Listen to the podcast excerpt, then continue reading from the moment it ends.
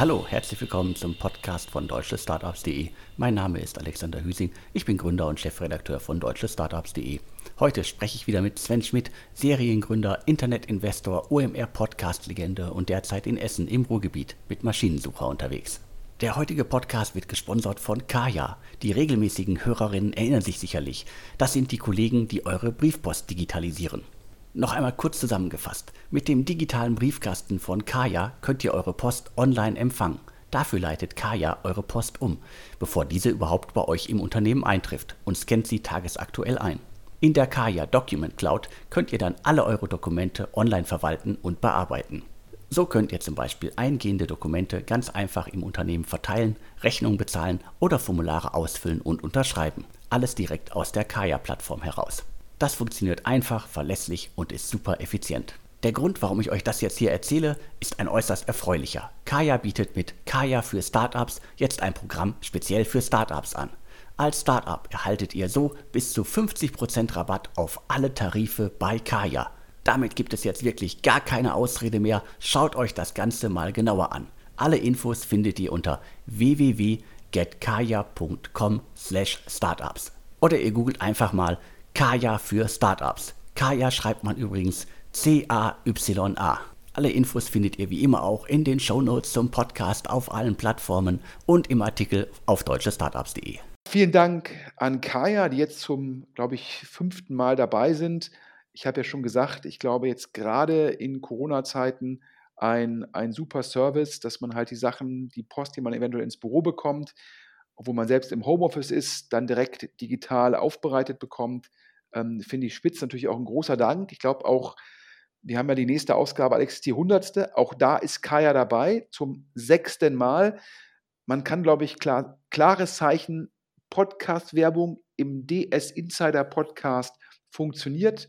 Ja, für die Hörer, ähm, die uns noch nicht alle zwei Wochen hören, ja, man erreicht hier über 10.000 Entscheider in der deutschen Tech-Welt, General Partner von VCs, von Growth-Investoren, von PEs, aber vor allem Gründer ja, und Mitgründer. Also ich glaube, äh, die Entscheider in der deutschen Tech-Szene.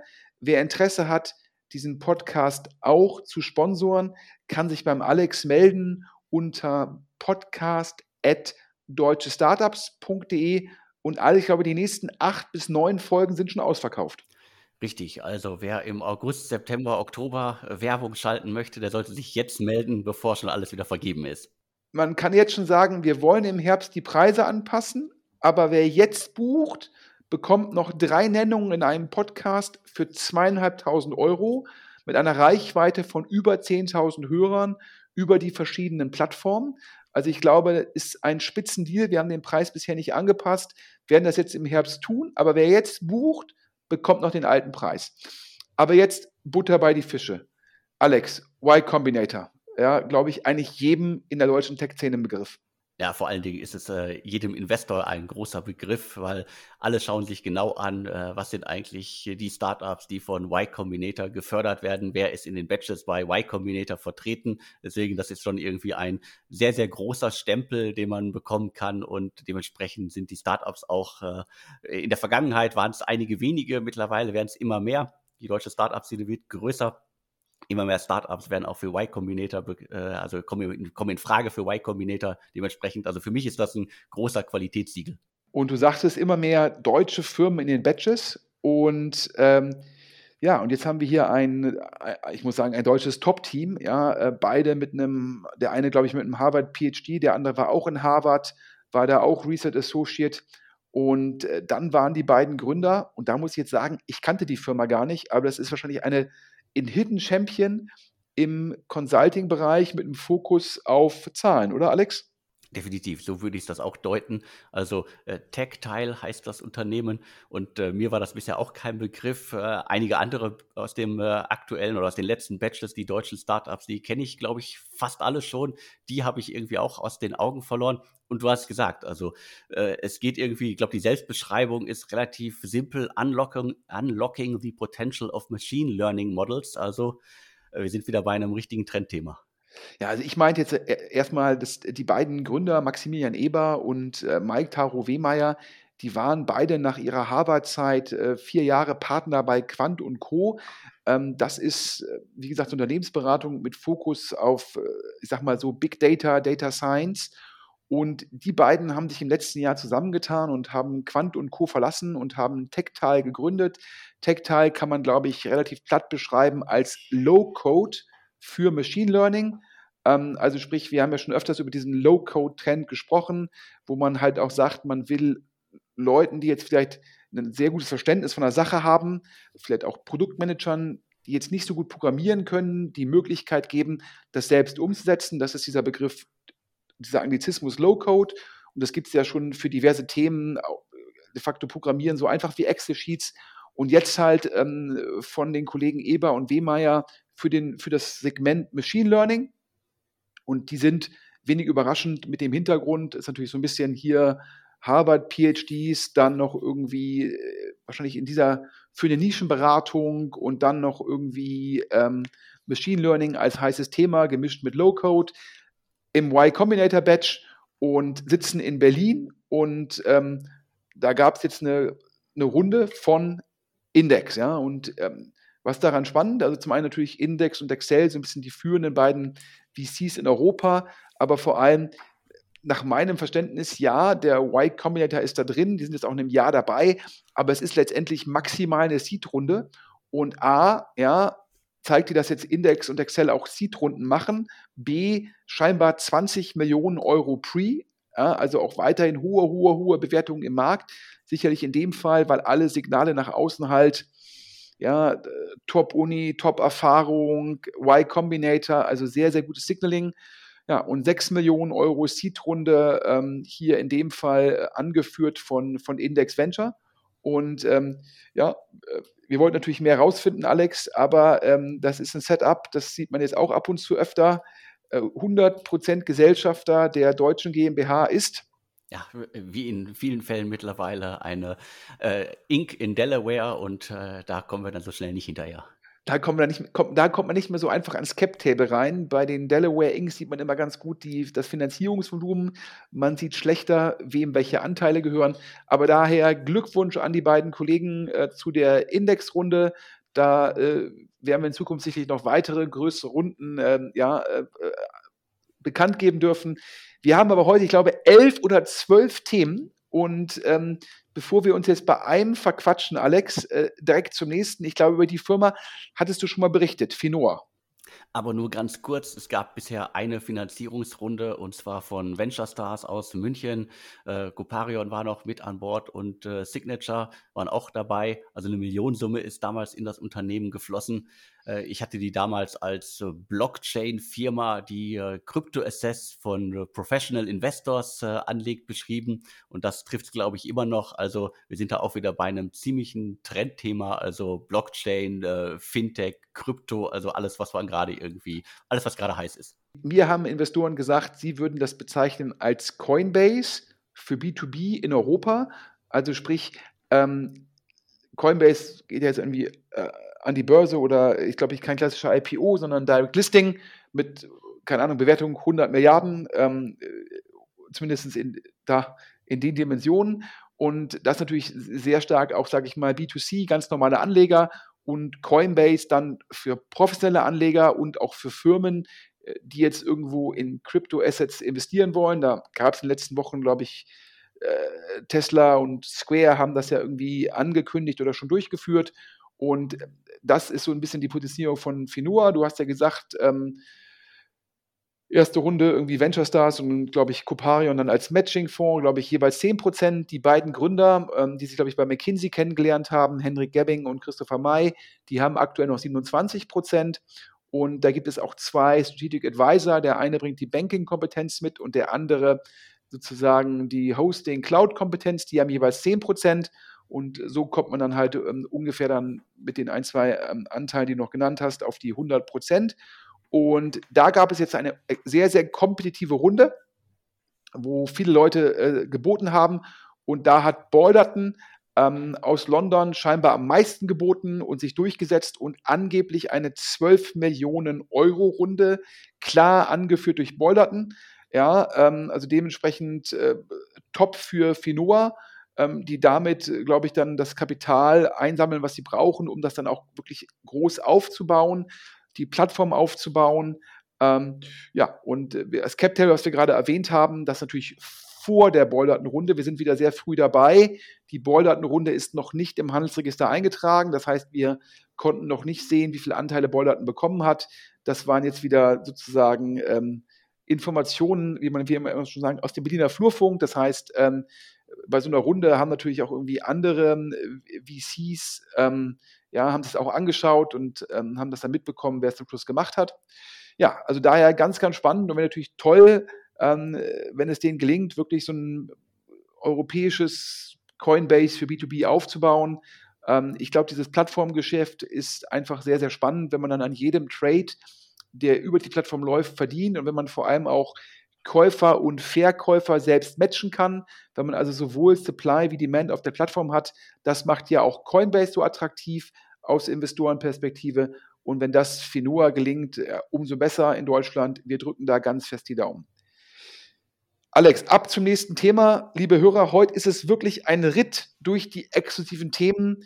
Alex, Momox ist bekannt für die Hörer, die das nicht kennen. Momox ist letztendlich ein, die kaufen an Bücher, CDs, Spiele, Handys und so weiter, verkaufen das dann weiter, meistens über Plattformen wie eBay oder Amazon, in denen sie es aufbereitet haben. Also die Kompetenz von Momox ist immer A, wie macht man den Ankauf? wie wertet man die Dinge auf und über welche Plattformen verkauft man es effizient und effektiv. Momox-Gründer Christian Wegner, äh, glaube ich, bekannt, gibt es auch viele Berichte, Gründerszene deutsche Startups, sicherlich jemand in der deutschen Venture-Szene, der da sehr bekannt ist. Ich glaube, der hat in der Zwischenzeit einen relevanten Anteil seiner Momox-Anteile verkauft und du weißt, was er jetzt Neues macht. Du hast es schon richtig beschrieben. Also Christian Wegner ist für mich so einer der sympathischsten, untypischsten und äh, auch umtriebigsten Gründer in Berlin. Also er hat Momox ja aus der Arbeitslosigkeit vor gefühlt äh, Jahrzehnten gegründet, hat ein Unternehmen aufgebaut, äh, das schon sehr groß geworden ist, bevor er sich dann mal äh, Business Angel und VCs an Bord geholt hat. Du hast es gesagt, mittlerweile ist er da raus, hat sich ja vorher auch schon sehr zurückgezogen und äh, das Unternehmen ist aber richtig groß, also eine der großen Erfolgsgeschichten in Berlin. Er hat in den letzten äh, Wochen ist er mir mehrmals aufgefallen, dass er äh, investiert hat. Ich glaube bei Plus Dental zuletzt, äh, dann vorher bei der Razer Group, da hat er quasi klassische Investments gemacht, gemacht. Geld dafür hat er ja auch genug, da er ja seine Anteile verkauft hat. Und er nebenher macht er aber auch was eigenes, ein richtig neues Unternehmen. Und äh, vielleicht kann man es irgendwie als äh, Momox äh, 2.0 bezeichnen. Äh, Wisemarkt heißt das Unternehmen, heißt die Plattform. Und es geht natürlich um Recommerce, das ist ja das Schlagwort bei Momox. Und es geht diesmal um den Ankauf per App. Also er scheint das im ganz kleinen Stil gerade durchzuprobieren. Er selber wollte nicht so viel darüber erzählen. Ich hatte ihn, hatte noch mit ihm geschrieben die letzten Tage. Das ist sozusagen sein Thema. Äh, da gibt er Gas und äh, hat noch äh, zwei Leute mit an Bord, äh, Gordon Eckert und äh, Nadja Kahlert.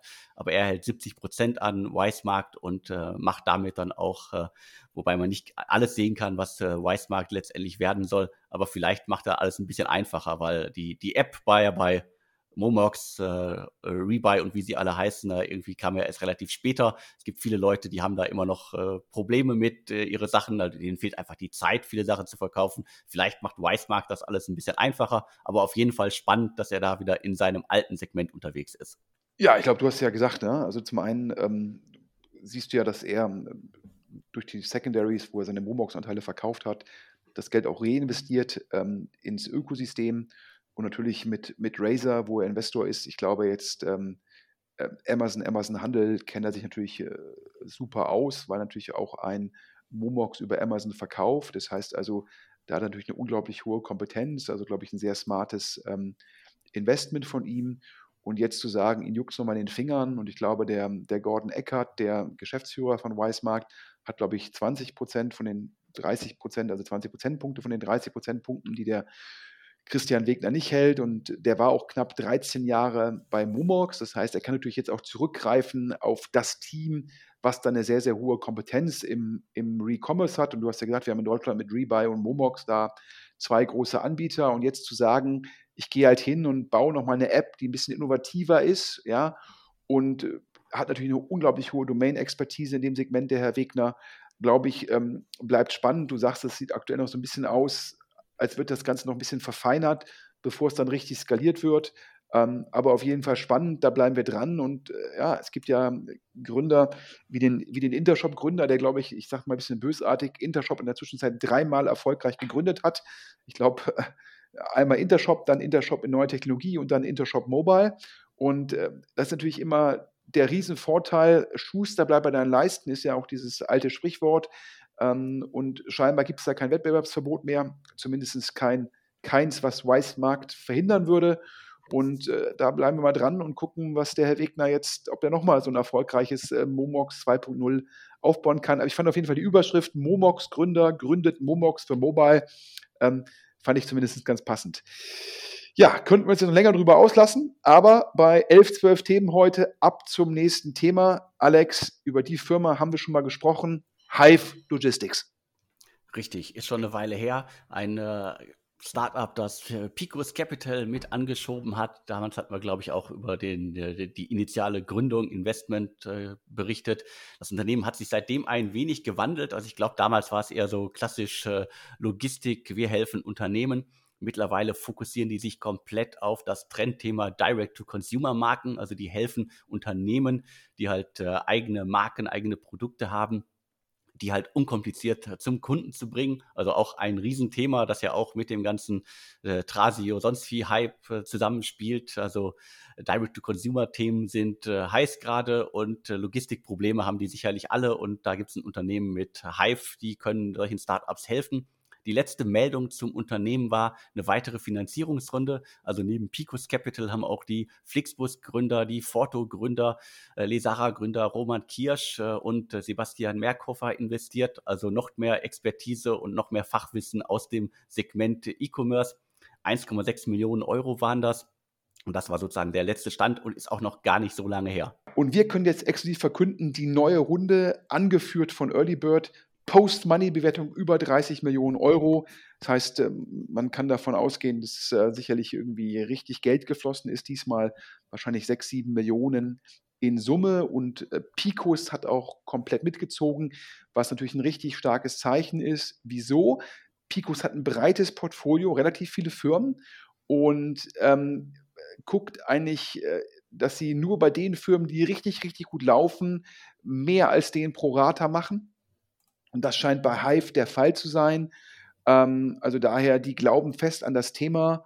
Und ähm, ja, also daher ähm, muss man auch sagen, da Picos ist da mit dem, ich sage jetzt mal, Company Building ist vielleicht ein bisschen überspitzt, aber mit dem Anschieben von Teams und Themen, ja, ähm, machen die da, glaube ich, eine ganze Menge richtig ähm, und sind in der Zwischenzeit, glaube ich, äh, erfolgreicher als Rocket. Und apropos Rocket, Alex, da war gestern ein Interview mit Alexander Samba, der ja ähm, hinter Pico steht, ähm, in der FAZ am Sonntag, ich glaube, die heißt dann FAS, ähm, in der Frankfurter am Sonntag, da war ein längeres Interview. Und so im Nebensatz sagt dort Alexander Samba, nicht nur, dass er operativ bei Rocket ausgeschieden sei, sondern er sei auch finanziell nicht mehr an Rocket beteiligt. Und da habe ich mir gedacht, wow, das war für mich neu. Das ist für mich auch neu. Also da scheinen sich ja die drei Brüder anders aufzustellen und äh, Picos Capital und alles, was Alexander Samba da macht, äh, scheint ja dann äh, inzwischen losgelöst von seinen anderen Brüdern zu sein. Ja, man kann da nur spekulieren. Ich glaube, es gibt diese eine Gesellschaft, die da, glaube ich, den Großteil der Rocket-Anteile hält und da war immer äh, dachte ich immer, dass die jeweils zu einem Drittel ähm, Oliver Samba, Mark Samba und Alexander Samba gehört. Und scheinbar hat da Alexander Samba sein Drittel, ja, in welchem Verhältnis auch immer, an seine beiden Brüder ähm, abgetreten und scheint sich jetzt ähm, auf Picos, äh, auf Picos, sorry, und die anderen Themen, da geht es ja noch erneuerbare Energien und Immobilien, das sind ja, glaube ich, so ein bisschen die drei Themen, ähm, Tech, Real Estate und ähm, Renewables. Und das macht jetzt, glaube ich, auch äh, nach, laut dem Interview 200 Leute und nach meinem Verständnis auch äh, nicht nur in Europa, sondern auch in Asien, in den USA. Also scheint Alexander Samba da sich auf seine Themen noch stärker zu fokussieren. Ab zum nächsten Thema, oder? Richtig, lass uns weitermachen. Wir haben hier noch reichlich Themen auf der Liste. Wir müssen jetzt noch über ein Unternehmen sprechen. Über das haben wir auch schon äh, vor etlichen Wochen äh, gesprochen. Äh, Textu, also äh, wieder mal im, im Fokus. Und das Unternehmen gibt es seit 2016. Es ist ja also ein junges Unternehmen, die ermöglichen Online-Händlern ihre internationalen Umsatzsteuerverpflichtungen zu automatisieren. Also auch ein sehr spannendes Thema. Und äh, zuletzt hatten da der Visionaries Club äh, HTGF und etliche andere investiert. Insgesamt sind schon 17 Millionen in Textu geflossen und jetzt gibt es schon wieder Neuigkeiten. Ja, also vor allem hat natürlich die letzte Runde Excel angeführt. Und Excel hatte den Visionaries Club mitgenommen, um Zugang zu bekommen zu dem Portfolio von Visionaries Club mit der These von Excel, man muss in der Zwischenzeit noch stärker sich äh, mit den Frühphaseninvestoren äh, verbandeln um auch jeden Deal zu sehen. Und so hatte Excel den Visionaries Club auf die Runde genommen. Und nach meinem Verständnis waren es ungefähr 20 Millionen Euro, ungefähr 100 Millionen äh, Post-Money, 80 Millionen Pre-Money. Die Firma hat Ende letzten Jahres nach meinem Verständnis 4 Millionen Run-Rate äh, gehabt, also als SaaS-Lösung, ja, und ist damit 20 Mal ja, Revenue Run-Rate, Pre-Money und dann entsprechend 25 Post-Money. Und das war ein HTGF-Investment. Natürlich für den HTGF ähm, sehr, sehr erfolgreich. Die Firma hat eine ganze Zeit an dem Produkt gefeilt und hat jetzt halt Product Market Fit, wie es so schön heißt, und dann der Rückenwind ähm, über Corona, der dann natürlich auch ähm, die, die, ganzen E-Commerce-Firmen neben Amazon befeuert hat. Ja, da kam halt alles zusammen. Das war eine unglaublich kompetitive Runde. Da wollten unglaublich viele Leute rein. Und ähm, ja, was sind jetzt die spannenden Entwicklungen am Markt? Ja? Ähm, Tiger Global, ähm, das ist ja dieser äh, amerikanische Growth-Investor, der, in, der glaube ich, im letzten Jahr nach Hörensagen 4 Milliarden Fonds in einem Jahr investiert hat, also mal für die Hörer, ein 4 Milliarden Dollar Fonds in einem Jahr investiert. Ähm, böse Zungen sagen, die haben jeden zweiten Tag einen Deal gemacht, also 100 neue Deals. Und die haben jetzt einen 6 Milliarden Fonds geraced ähm, sicherlich getrieben durch die Bewertung an der Nasdaq, die IPOs, den Spec-Boom und äh, haben gesagt, wir wollen stärker in Deutschland investieren. Und wir hatten ja schon gesagt, dass die bei Pitch de facto angerufen haben und das Doppelte der Bewertung geboten haben, also in dem Fall wohl 400 Millionen und da direkt ein Termsheet abgegeben haben. Und da hat mir ein VC gesagt, Tiger, die gucken, in welchen Firmen in Deutschland sind Top-VCs drin aus Tiger-Perspektive Excel, Index, äh, Charles River und so weiter und so fort. Das heißt, die gucken, welche Top-Investoren haben in Deutschland investiert, gucken sich dann deren Firmen an, sagen, was passt zu unserer Investitionshypothese. Dann rufen die da an und bieten das Doppelte der letzten Runde. Und im Fall von Textu hat Tiger Global nach Gerüchten 200 Millionen Bewertung geboten ja, ähm, weil die sagen, yo, wir glauben an die These, wir glauben an den Rückenwind, wir glauben an das Team und Excel wird schon eine super Idee gemacht haben.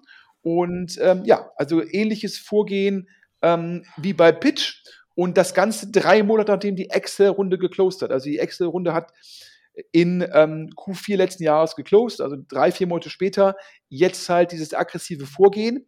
Und ähm, das ist natürlich schon was heißt das für den Markt? Ja, also ich hatte da mit VCs gesprochen und wir hatten ja auch schon über Q2 gesprochen, Alex, im Zusammenhang mit, mit Gorillas, du erinnerst dich? Richtig, genau. Also ist ja auch äh, gleich äh, direkt eingestiegen und die nächste Runde hinterhergeschoben. Also die sind auch, glaube ich, sehr aggressiv im Markt unterwegs. Das ist das, was wir ja auch immer wieder hören.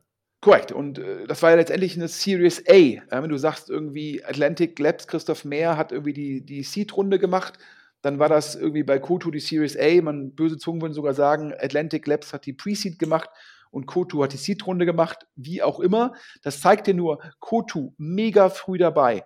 Ja, dann hast du ähm, Tiger, die überall anrufen und die jetzt teilweise versuchen, auch die Series A zu übernehmen.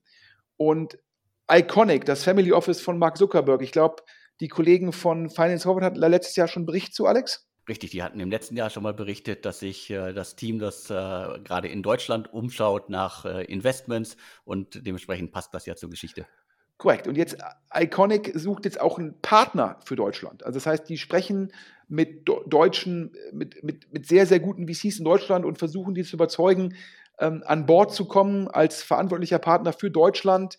Ist gar nicht so einfach äh, im Recruiting aktuell für die, nämlich die erfolgreichen deutschen VCs sitzen ja alle auf extrem erfolgreichen Portfolios und wenn man dann geht, verliert man oftmals den Carry und daher zögern die halt alle noch. Also ein, Headhunter hat mir gesagt, ja, da gibt es viele deutsche VCs, ja, die würden vielleicht wechseln, aber die haben halt goldene Handstellen. Die haben halt Firmen, die sehr stark im Geld sind, wo sie, wenn die dann mal verkauft werden, sehr viel Carry bekommen.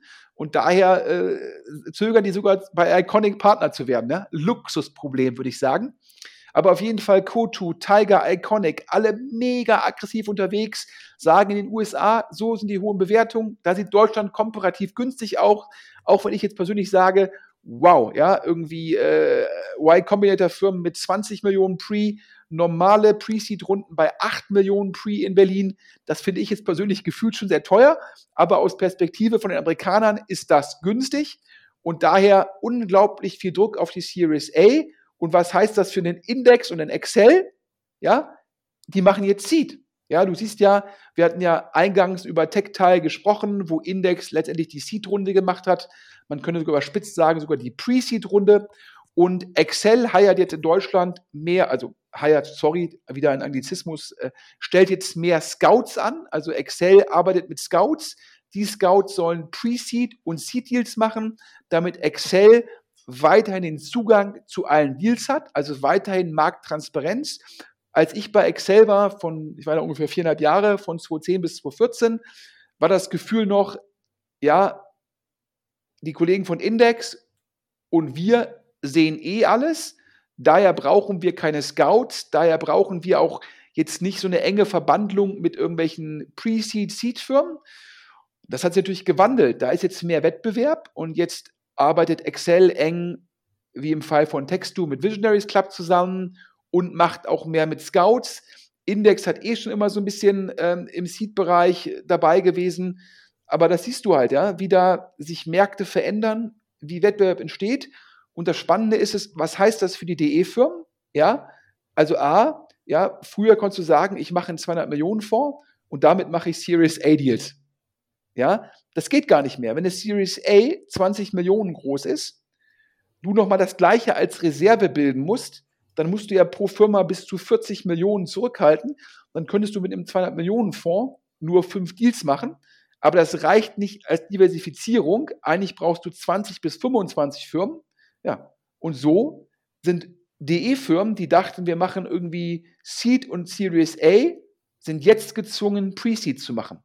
Das heißt, dadurch, dass die Amerikaner in den Markt kommen, hast du eine ganz andere äh, Marktstruktur auf einmal. Also ähm, Firmen wie Sherry, äh, Heinemann Associates, aka Project A, ja, die müssen jetzt früher investieren, um noch bei den heißen Sachen dabei zu sein. Index und Excel haben Wettbewerbsdruck, weil sie teilweise von Tiger Global und Co. bei der Series A überboten werden. Die machen jetzt Seed und dann hast du halt die, die, unglaublich aggressiven amerikanischen Growth, Hedgefonds-Investoren, natürlich auch noch Insight, die ja diesen riesen Vorhaben dabei. Wow, ja, und ein deutscher VC hat mir gesagt, wenn er höre, dass ein deutscher Seriengründer was Neues macht, hätte er früher zu dem gesagt, ja, mach mal eine Angel-Runde und wir treffen uns regelmäßig, reden über deine, deine Firma und dann machen wir nach zwölf Monaten, machen wir dann die, die Seed-Runde. Und er sagt, das geht nicht mehr. Ich muss in der Sekunde, wenn der was macht, sagen, ich schreibe de facto blind einen Scheck. Egal was du machst, ja, hier sind zwei Millionen Euro auf acht Millionen Pre. Und das Schlimme ist, ich komme noch nicht mal alleine zum Zug. Da gibt dann sogenannte Club-Deals. Das heißt, die zwei Millionen Euro teile ich mir noch mit ein, zwei anderen und zum Schluss habe ich statt 20 Prozent nur 8 Prozent, ja, und ähm, danach kann ich meine Position gar nicht mehr ausbauen, denn wenn die Firma erfolgreich ist, kommen dann halt Index, Excel und dahinter halt Kotu, Tiger, Insight und auf einmal, ja, komme ich über meine 8% gar nicht hinaus. Das heißt, dieser ganze Markt hat sich in den letzten 12 bis 24 Monaten durch, das, durch die Geldflut, durch teilweise Corona-Rückenwind, durch die Amerikaner grundlegend geändert. Und ähm, ja, das, Alex, das sehen wir ja auch immer an. Es geht, wird immer schneller, immer größer und immer kompetitiver. Richtig, und ich kann jetzt noch, äh, ich darf den Namen leider nicht nennen. Äh, der Gründer hört hier, glaube ich, auch regelmäßig zu. Es gibt in dieser Woche noch ein weiteres richtig großes Investment von Tiger Global in Berlin. Und das passt genau in das Beuteschema, das du gerade beschrieben hast. Also gut für die Gründer, top für die Gründer, top für den Standort. Zeigt dir übrigens auch, dass nicht die Politik den Markt macht, ja, sondern Wettbewerb. Und der Wettbewerb ist da, wenn die Firmen spannend sind und die Bewertungen scheinbar attraktiv, entsteht Wettbewerb. Und das ist es. Wir brauchen keinen 10 Milliarden Staatsfonds. Wir brauchen weniger Staat. Ja, wir brauchen mehr Informatiker. Der Staat soll sich auf die Kernkompetenzen fokussieren. Ja, und ich glaube, ähm, wer jetzt nach einem Jahr, ähm, äh, sage ich mal, Masken, Test und Impfdesaster immer noch staatsgläubig ist und glaubt, der Staat sollte VC spielen, ja, wenn der Staat noch nicht mal in der Lage ist, ja, Impfen ist ja eigentlich, sage ich mal, Kernkompetenz Gesundheit. Das bekommt der Staat nicht hin. Aber dann soll der Staat 10 Milliarden in Tech-Firmen investieren, ja, um es mal ganz klar zu sagen, ja, nur weil man deutschen VCs mehr Geld gibt, werden die guten Firmen dennoch die großen Amerikaner mit den großen Marken bevorzugen. Das heißt, adverse Selektion. Du siehst ja auch bei diesen ganzen Runden, da ist von einem HV Capital nichts zu hören. Und auch wenn die jetzt 500 Millionen mehr hätten, die haben doch gerade 500 Millionen vorgeraced.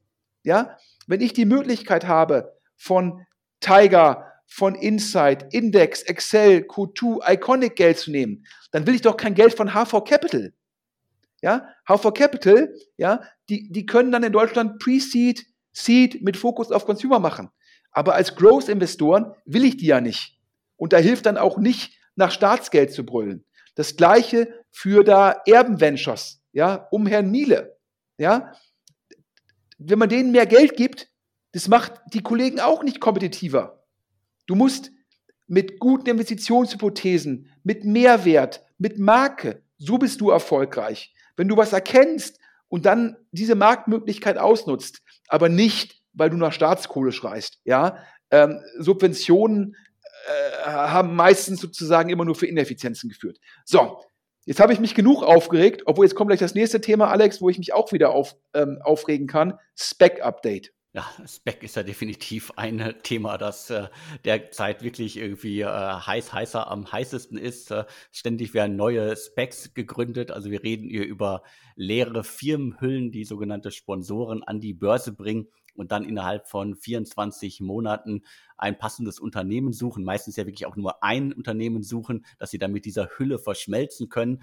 Und äh, der Vorteil für die für die Startups, für die Unternehmen liegt auf der Hand. Die können quasi durch die Spec-Hintertür an die Börse. Und äh, wer hat das gerade gemacht? Äh, Lilium hat das gerade gemacht, äh, das Flugtaxi-Unternehmen. Und äh, da muss man einfach nur mal irgendwie nochmal draufschauen. Die verschmelzen mit äh, einer einem Spec und sind plötzlich äh, 3,3 Milliarden Dollar wert. Also das sind irgendwie auch äh, wahnwitzige Zeiten. Und ich glaube, 830 Millionen haben sie jetzt insgesamt durch diesen Spec-IPO bekommen. Vorher hatten sie, glaube ich, in der letzten Runde 275 Millionen eingesammelt. Das heißt, das ist sozusagen dann das äh, ganze Thema, äh, wie kann ich äh, schnell an Geld kommen und gerade so ein Unternehmen wie Lilium, die ja bisher kein fertiges Produkt haben, äh, ist es vielleicht ein, ein, ein guter Weg, an die Börse zu gehen. Ich sehe das auch alles äh, kritisch, weil letztendlich reden wir über viele Startups, viele Unternehmen, die sich äh, plötzlich über ein Spec an die Börse in Anführungsstrichen schummeln, die vielleicht gar nicht reif dafür sind. Also erstens, vielleicht für alle Hörer, äh, glaube ich, haben wir hier äh, einen großen Bonbon. Ähm, uns ist, also dem Alexander und mir, ähm, über ähm, den anonymen äh, Briefkasten. Also wer uns anonym Sachen zukommen lassen möchte, auf deutschestartups.de kann man ähm, im Endeffekt da Sachen hochladen. Ähm, dann braucht man nicht mal eine E-Mail-Adresse, muss noch nicht mal eine Freemail-E-Mail-Adresse anlegen, sondern kann uns so Daten zukommen lassen. Ist uns das Lilium Spec IPO Deck zugespielt worden. Und das können wir natürlich mit allen Disclaimern, die es da draußen gibt, veröffentlichen. Das heißt, Alex, du wirst demnächst das Deck hochladen und jeder kann, glaube ich, 53 Slides da einmal durchflippen und sich mal angucken, wie sowas kommuniziert wird an Investoren. Ähm, ähm, also das erstmal als Bonbon, äh, glaube ich, der Podcast heute mit sehr vielen Bonbons, aber sicherlich äh, immer spannend, so ein Deck mal wirklich zu sehen. Und jetzt meine Kommentare zum Lilium äh, Spec IPO. Erstens, gut für die Firma. Ja, A, mega hohe Bewertung. B, ausreichend Cash. Zweitens, gut für Deutschland, gut für den Standort, top. Daher Häkchen, Häkchen. Und natürlich drittens auch sehr erfolgreich für die bestehenden Investoren. Freuen sich alle. Ich persönlich glaube null an die Firma und damit null an die Bewertung. Und es ist natürlich ein geiles Thema für einen Spec, weil wenn ich aktuell kein Produkt habe, kann ich mich die nächsten drei Jahre, kann ich immer nur irgendwelche Produktvorschritte kommunizieren und muss eigentlich gar keine harten Zahlen nachweisen.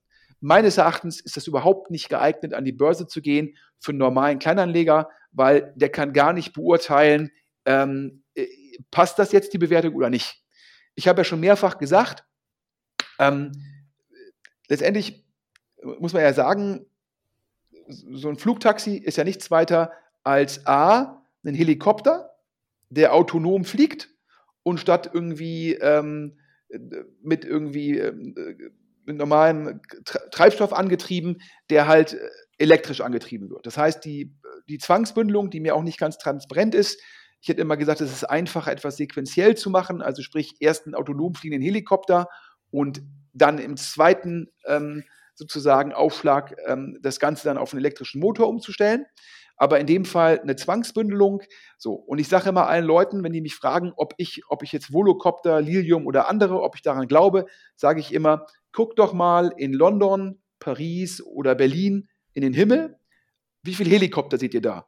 Ja, keinen einzigen. Wieso nicht? Weil die dürfen da aus regulatorischen und Sicherheitsgründen nicht fliegen. Es ist immer die Angst da, dass wenn ein Flugzeug über dicht besiedeltem Gebiet abstürzt, dass das zu sehr vielen negativen externen Effekten, also dann äh, unbeteiligten Toten führt und natürlich immer die Fragestellung, ähm, ein mit, sage ich mal, mit Sprengstoff vollgeladener Helikopter ähm, ist natürlich auch de facto für den Terrorismus potenziell äh, eine unglaublich gefährliche Thematik oder also kann dann gefährlich missbraucht werden. So, und jetzt stellen wir uns mal vor, wir haben autonom fliegende Helikopter, die potenziell von jemandem gehackt werden können. Ähm, und dann haben wir noch die Thematik äh, mit dem Elektromotor, der potenziell Akkuthema haben könnte, ja, was das bedeutet. Also glaube ich, dass wir demnächst, wenn wir nach, in Luft gucken über Städten, die sehen werden? Nein. Denn meines Erachtens ist ein Helikopter mit zwei Motoren und zwei Piloten ist ja viel sicherer. Und sogar die dürfen da nicht fliegen. Also warum soll es Flugtaxis da geben. Es ist mir ein Rätsel, du siehst auch über Manhattan keine Flugtaxis, sondern die können die ähm, keine äh, Hubschrauber, sondern die können dann teilweise neben Manhattan landen. Also ich bleibe da mega monster skeptisch und glaube, das ist so ein Thema, wir hatten mal in Deutschland, äh, jetzt die Hörer werden wieder sagen, ähm, ähm, Opa erzählt vom Krieg. Es gab mal den neuen Markt und da gab es auch mal, äh, da sollte mal die, ähm, die Logistik neu erfunden werden mit so, ähm, so Luftfrachtschiffen. Ich weiß gar nicht, Alex, du bist ja, glaube ich, ähnlich alt wie ich, ob du dich daran noch erinnern kannst. Ja, ich erinnere mich, das war doch der Cargo-Lifter. Da gibt es doch immer noch die Cargo-Lifter-Halle, die hier in Brandenburg steht. Und da ist doch auch, glaube ich, heute das Tropical Island drin, wenn ich das richtig zusammenkriege. Korrekt. Und da war immer so die These, dass man damit irgendwie statt irgendwie ganz schwere Sachen über die Autobahn, nachts über die Autobahn, hängt man die unter Luftschiffe und macht das dann. Also sprich so ein Luftschiff und darunter irgendwie so 50 Tonnen Stahl. Ja, also Logistik neu erfinden. Ähm, und ja, wenig überraschend hat es dann auch nicht funktioniert aus vielen Gründen. Und für mich ist äh, Lilium das neue Cargo-Lifter. Und äh, daher bin ich da mega, mega skeptisch. Ja, und aber es ist natürlich eine geile Story. Du erzählst eine ganz Total Addressable Market, also der, die Größe des adressierbaren Marktes, richtig, richtig groß. Die Geschichte erzählst du und sagst, wir sind in der Produktentwicklung, der Umsatz kommt erst 24 und und so weiter und so fort. Das kann er, ist dann schwer zu hinterfragen. Und dann bringst du so eine Firma nur mit Hype ein. Ja, das Gute ist, musst keinen klassischen IPO machen, sondern dafür eignet sich ein Spec gut.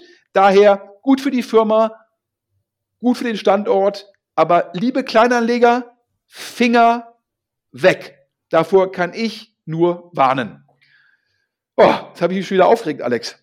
Ah, alles gut. Also Spec ist, glaube ich, auch ein Thema, das, äh, über das sich viele Leute aufregen und äh, ich kann das ja auch nachvollziehen. Aber es gibt ja noch äh, etliche andere. Also das ist ja alles nicht, man kommt ja gerade kaum hinterher, wer alles einen Spec plant. Ich glaube, letzten Tage irgendwie 468 Capital, also Alexander Kuttlich und Co., früher Rocket, äh, planen auch einen Spec. Das ist alles auch schon sichtbar teilweise. Target Global will auch einen Spec äh, an die Börse bringen. Das heißt, da weitere VCs setzen auf das Thema und dementsprechend, äh, das wird uns auf jeden Fall noch massiv begleiten in den nächsten Monaten. Ja, ganz spannend. In den USA ist der Spec-Boom in den letzten anderthalb Wochen total abgekühlt. Wieso? Es sind so viele Specs in den USA an die Börse gegangen, dass jetzt die Investoren sagen, oi, oi, oi, oi, oi, wo sind denn die ganzen passenden Firmen? Denn es bleibt ja dabei. Wenn du eine gute Firma bist, du machst Umsatz, EBIT und wächst stark und hast einen großen adressierbaren Markt, dann brauchst du keinen Spec. Dann kannst du selbst an die Börse gehen. Da macht der Börsengang auch Sinn, weil es dann sinnvoll ist, sich darauf vorzubereiten, äh, die Bedingungen zu erfüllen. Ähm, denn zum Schluss zu sagen, ich mache über ein Spec ein IPO, ja, das ist ja nur ein temporärer Umweg. Wenn ich dann einmal an der Börse bin, muss ich ja auch reporten. Wenn ich das nicht kann, habe ich das Problem nur nach hinten geschoben. So, das heißt, viele Leute sagen mir, ja, der Spec-Boom führt zu adverser Selektion. Firmen, die eigentlich noch nicht an die Börse gehören, die vielleicht auch gar nicht an die Börse gehören, können so an die Börse gehen. Ich würde bösartig sagen, das passt auf Lilium. So. Und ähm, aber dennoch ist natürlich für die ganzen Leute, die so einen Spec initiieren, ja, ist es halt, ich sag mal, wenn es dann alles klappt, nimmst du halt 20 Prozent mit und hast dafür relativ wenig gemacht. Also du cashst halt auf dein Netzwerk und deine Marke ein und monetarisierst so, ist additive Monetarisierung für einen VC. Daher kann ich jetzt 468 Capital, also den Kollegen Kuttlich, schon verstehen. Nach meinem Verständnis, wenn man so mit Bankern spricht, ist die Storyline, in Frankfurt gab es bisher nur den Lakestar-Spec und es gibt viele deutsche Firmen, die wollen eventuell nicht an die Nasdaq, weil rechtlich schwierig kann man ja auch verklagt werden. Also lieber in Frankfurt an die Börse gehen und da gab es halt auch bisher nur diesen einen Spec und dann ist es doch besser, wenn man deutsche Ansprechpartner hat. Und das ist die Logik hinter 468 Capital. Und klar, wird so jemand denken wie der Kuttlich, super, ich sammle das Geld ein, ja, ich weiß, wen ich kaufe, dem biete ich eine hohe Bewertung, ich habe dann Anteile de facto kostenlos bekommen, macht halt nur Sinn. Klar, ob das dann für den Kleinanleger immer sinnvoll ist, ja, ich weiß nicht. Wir können hier noch exklusiv verkünden, ja, WeFox, ja, InsurTech, die sind in fortgeschrittenen Gesprächen, auch ein IPO via Spec zu machen. Du kennst die ja auch, Alex. Ich kenne die auch, äh, die liefern gefühlt gerade irgendwie ständig unter dem Radar Meldungen, äh, wie viel Geld sie gerade eingesammelt haben, wie viel Geld sie gerade suchen. Und ich glaube, die letzte Meldung war irgendwas, dass sie 250 Millionen Dollar suchen. Und äh, dementsprechend kann ja so ein Spec das auch relativ schnell in Anführungsstrichen für das Startup lösen, so ein Problem. Absolut. Und wie gesagt, mit der Sache vertraute Person, um das mal so zu formulieren, sagen wir, die Gespräche sind fortgeschritten. Das heißt, nach Lilium ähm, könnte es sein, dass WeFox dann der nächste deutsche äh, Spec-IPO ist. Wie gesagt, immer gut für die Firma, gut für die Investoren, gut für den Standort. Meines Erachtens nicht gut für Kleinanleger. Und also daher, ähm, ja, ähm, schauen wir mal, wir verfolgen das weiter. Wie gesagt, in den USA so viele Specs, die jetzt auf der Suche sind und dann verhältnismäßig dann doch wenige Firmen, wo das dann passt. Und in den USA der Spec-Boom jetzt merklich abgekühlt. Aber klar, in den USA gab es teilweise 20, 25 Specs pro Woche. In Deutschland bisher erst Lakestar. Denn ich glaube, ähm, der Rocket Spec und der Spec vom ähm, Kollegen Kirsch äh, beziehungsweise vom Kollegen Richter beides US-Specs. Und jetzt geht es ja hier um in, in Frankfurt mehr Specs zu haben. Ja, wir bleiben dran. Der heutige Podcast wird gesponsert von Kaya. Die regelmäßigen Hörerinnen erinnern sich sicherlich. Das sind die Kollegen, die eure Briefpost digitalisieren. Noch einmal kurz zusammengefasst. Mit dem digitalen Briefkasten von Kaya könnt ihr eure Post online empfangen. Dafür leitet Kaya eure Post um, bevor diese überhaupt bei euch im Unternehmen eintrifft und scannt sie tagesaktuell ein. In der Kaya Document Cloud könnt ihr dann alle eure Dokumente online verwalten und bearbeiten. So könnt ihr zum Beispiel eingehende Dokumente ganz einfach im Unternehmen verteilen, Rechnungen bezahlen oder Formulare ausfüllen und unterschreiben. Alles direkt aus der Kaya-Plattform heraus. Das funktioniert einfach, verlässlich und ist super effizient. Der Grund, warum ich euch das jetzt hier erzähle, ist ein äußerst erfreulicher. Kaya bietet mit Kaya für Startups jetzt ein Programm speziell für Startups an.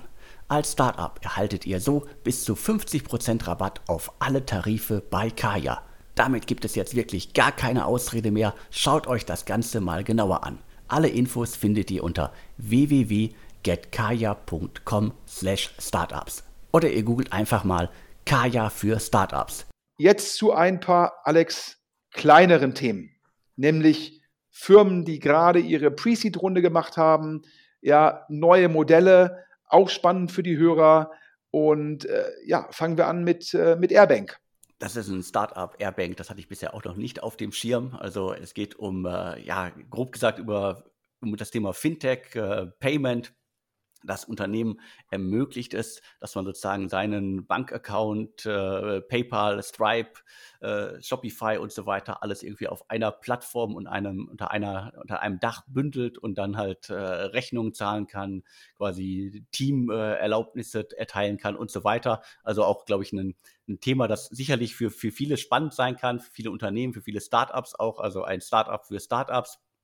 Und wie gesagt, hatte ich bisher nicht auf dem Schirm, ist alles noch relativ frisch und die haben jetzt auch einen Investor. Ja, ähm, Gründer, der Christopher Zemina, der war vorher Principal bei Speed Invest, einem der aktivsten Preset-Investoren ähm, in Europa mit Headquarter ja in, in Wien oder Hauptsitz.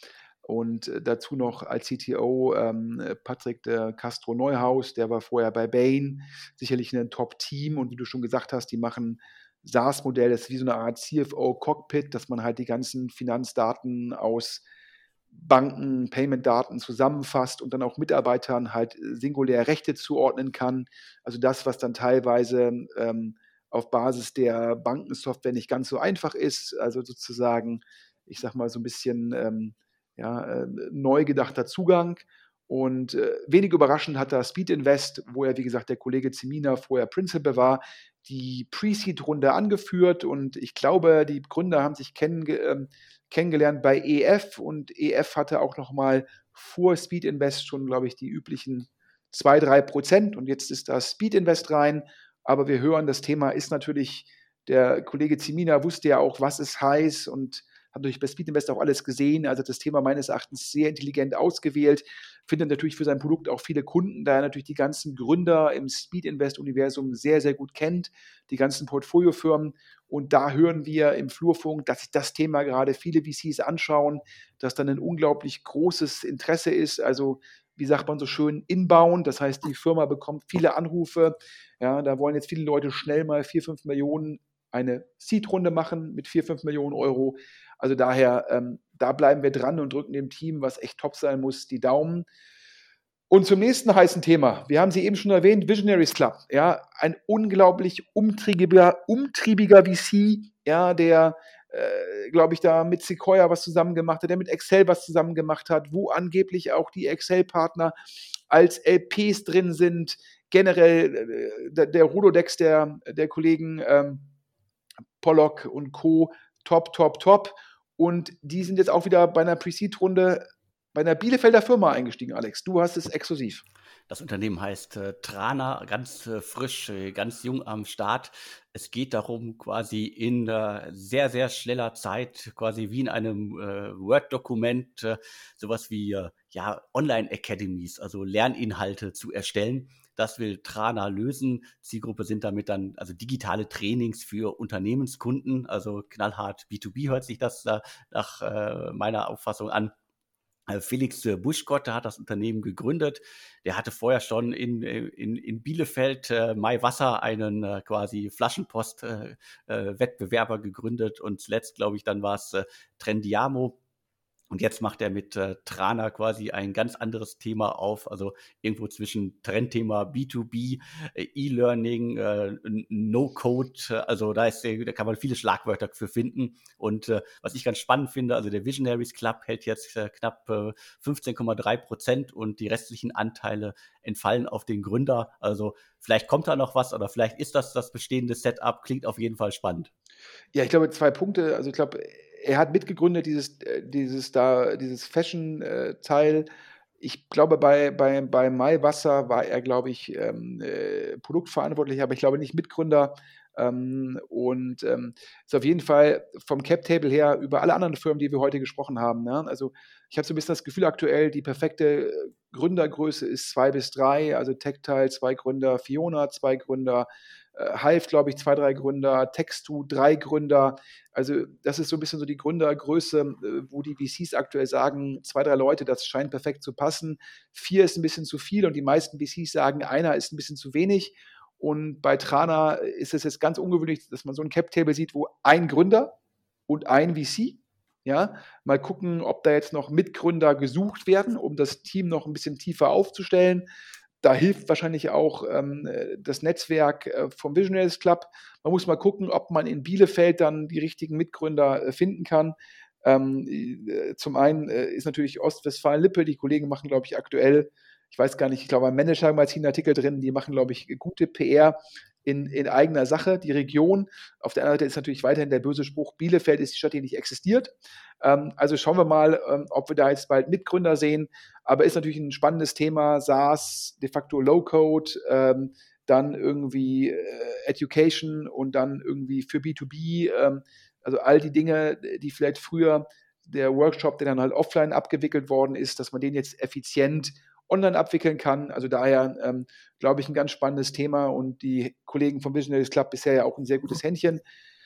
Zum nächsten heißen Thema jetzt direkt wieder über. Ich gucke gerade auf die Uhr, noch sind wir knapp im Inlandsflug, Alex. Ähm, du hast es exklusiv entdeckt oder du hast es entdeckt und du hast es exklusiv. Einen deutschen So Rare Klon. Richtig, also Fanzone, das Unternehmen aus Berlin. Die machen derzeit schon ein wenig äh, PR. Die haben unter anderem einen Deal mit dem äh, DFB abgeschlossen. Das heißt, es gibt demnächst äh, über Fanzone digitale Sammelkarten. Das ist ja, du hast es gerade gesagt, äh, ein, ein großes Thema. Da gibt es äh, etliche Wettbewerber, auch in, in Frankreich, in den USA, die dieses Thema schon machen. Also man kann diese digitalen Karten wie die alten Panini-Bilder oder Sammelkarten sammeln, handeln äh, und auch an irgendwelchen Challenges teilnehmen. Also das geht dann oftmals ja dann auch in die Richtung äh, Fantasy Football. Also bin ich gespannt, wie Fanzone das umsetzt. Äh, das Team besteht unter anderem äh, Dirk Weil, kann man glaube ich als Seriengründer bezeichnen. Der hat schon etliche Games-Startups gegründet, ist tief in der Szene verankert. Also da ist jemand äh, an Bord, der auf jeden Fall Gaming-Kompetenz äh, mitbringt. Zur Seite steht ihm äh, Claudio Weck und äh, noch Björn Hesse. Die bringen quasi Blockchain und die Sport äh, quasi Kompetenz mit. Und was ich ganz spannend finde, und äh, das ist dann auch wieder zurückzuführen auf eine der handelnden Personen, also Porsche Investments, also quasi Porsche Digital, da gibt es ja mittlerweile mehrere äh, Vehikel, die irgendwie für Porsche im Auftrag von Porsche investieren. Teilweise auch, äh, wie ich finde, skurrile Dinge glaube, ein letztes Investment aus einem der Porsche-Teile war irgendwie zum Thema alternatives Wohnen. Und dementsprechend hier, Fanzone äh, hat Porsche als Investor gewonnen, die halten 5%. Und äh, um den Kreis jetzt zu schließen, Claudio Weck, einer der Mitgründer, war zuvor bei Porsche Digital und konnte quasi seinen alten Arbeitgeber mit äh, an Bord holen und das Thema hier äh, bei Fanzone platzieren. Also ich glaube, das ist auf jeden Fall ein Startup, von dem man noch sehr, sehr viel hören wird. Vor allen Dingen, weil es halt ja wirklich ein äh, klassisches äh, B2C-Thema ist. Und wie gesagt, die PR haben sie schon angeworfen. Das machen sie, glaube ich, relativ gut. Bisher gibt es ja nichts zu sehen. Und ich glaube, für die allermeisten ist das ja noch extremes Neuland, dann digitale Sammelkarten zu sammeln. Ja, wobei natürlich, ich sag mal, ähm, dazu kommen wir später noch zu unserem äh, Gorillas und Trasio ähm. Ähm, diesmal am Ende, damit äh, die Hörer ähm, nicht direkt abschalten, in Anführungsstrichen. Ähm, ja, also wir sagen ja immer, Gorillas ist doch das Shit. In der Zukunft muss man was, was sagen. Du hast in den USA Dapper Labs, die diese, äh, sage ich mal, Sammelkarten für die NBA machen. Das ist in den USA mit the hottest shit. Ich glaube, äh, zweieinhalb Milliarden Bewertung oder auf zumindest über 2 Milliarden und über 200 Millionen Runde gerade. Da übrigens auch aus Deutschland beteiligt ähm, ähm, June, das ist ähm, im Endeffekt ähm, äh, der VC zum einen vom Bruder von dem Google-Schindler und zum anderen vom äh, Ex-Early Bird-Kollegen David Roskamp. Und äh, das äh, muss da für die Kollegen ein Top, Top, Top, Top-Deal sein. Ja, und ähm, zum anderen natürlich So Rare, da, äh, wo ja Benchmark investiert hat. Äh, ich glaube, E-Ventures war da vorher drin. Also sozusagen, das ist das Investment, äh, wo sich der Erben-VC äh, so drüber freut. Ähm, und jetzt halt ähm, das Thema auch in Deutschland angekommen mit Fanzone und sicherlich ein Top-Team. Ne? Du, es sind ja immer drei Sachen, die du da zusammenbringen musst, drei Kompetenzen. Zum einen Gaming, das ist das Ganze halt Gamification. Ja, wie machst du das? Da ein Top-Gründer bei Fanzone dabei. Dann die Blockchain-Kompetenz. Ähm, das ist ja auch das, was du aktuell in, in, den Medien liest, diese, die Einzigartigkeit, dass die auch nachgewiesen kann. Hast du jetzt ja auch im Fall von von, von Kunst, also Art, wo das gerade ein großes Thema ist. Und dann hast du natürlich jemanden dabei, der sich im Sportbereich auskennt, damit du halt die Lizenzen und die PR-Deals hinbekommst. Du hast ja gerade gesagt, mit dem DFB. Und das bringt das Fanzone-Team perfekt zusammen. Das ist auch wieder drei Gründer in dem Fall. Ähm, auch alle im Cap-Table äh, gleich äh, beteiligt, also auch unter, dass die alle das gleiche Anreizsystem haben.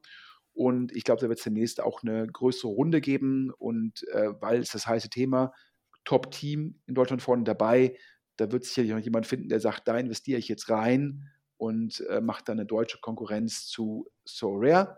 Also ähm, ja, das, das, das neue Hype-Thema in den USA wird es bei den ganzen VCs irgendwie, ähm, ja, das, da war diese Depper Labs-Runde, die ja ursprünglich mal diese Crypto-Kitties gemacht haben, ähm, die war mega kompetitiv. Also da bleiben wir an Fanzone dran und ähm, werden da wahrscheinlich demnächst dann die ähm, Seed-Runde verkünden. Ich glaube, dann müsste es die Seed sein, vielleicht auch die Pre-Seed, weiß ich, wie man jetzt das Porsche Ventures-Ding einstufen will. Aber damit wir zumindest knapp nur über die Stunde drüber ziehen, Alex, äh, letzte Woche gab es eine Roadsurfer-Runde. Genau, Roadsurfer, ein Startup seit 2016 unterwegs.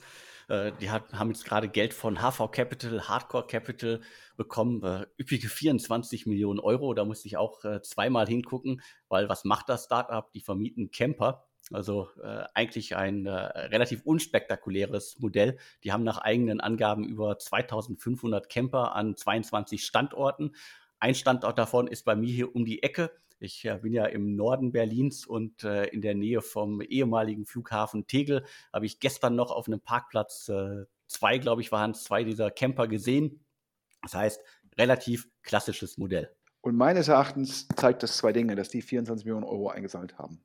Es zeigt drei Dinge. A, wie gut die 10x-Kollegen, also Haas, Woodco und Co., in der Lage sind, ihre Portfoliofirmen zu halten. Zweitens, es zeigt dir, wie viel Geld im Markt ist und wie viel Anlagedruck. Und drittens, es zeigt dir, wie verzweifelt H4 Capital ist. Der Reihe nach. Roadsurfer ist für mich letztendlich nur ein Sixt für Camper. Es ist eine klassische Autovermietung. Die kaufen die Camper, wahrscheinlich zu 50 Prozent vom Listenpreis. Die vermieten die Camper ganz klassisch über Stationen, ja, wahrscheinlich ein Jahr lang. Und dann verkaufen sie die gebrauchten Camper ab. Das ist das klassische Geschäft eines Autovermieters. Letztendlich ist, ähm, sagen wir da mal Experten, die Kunst ist es, über die Skaleneffekte kaufst die Autos zum halben Preis ein.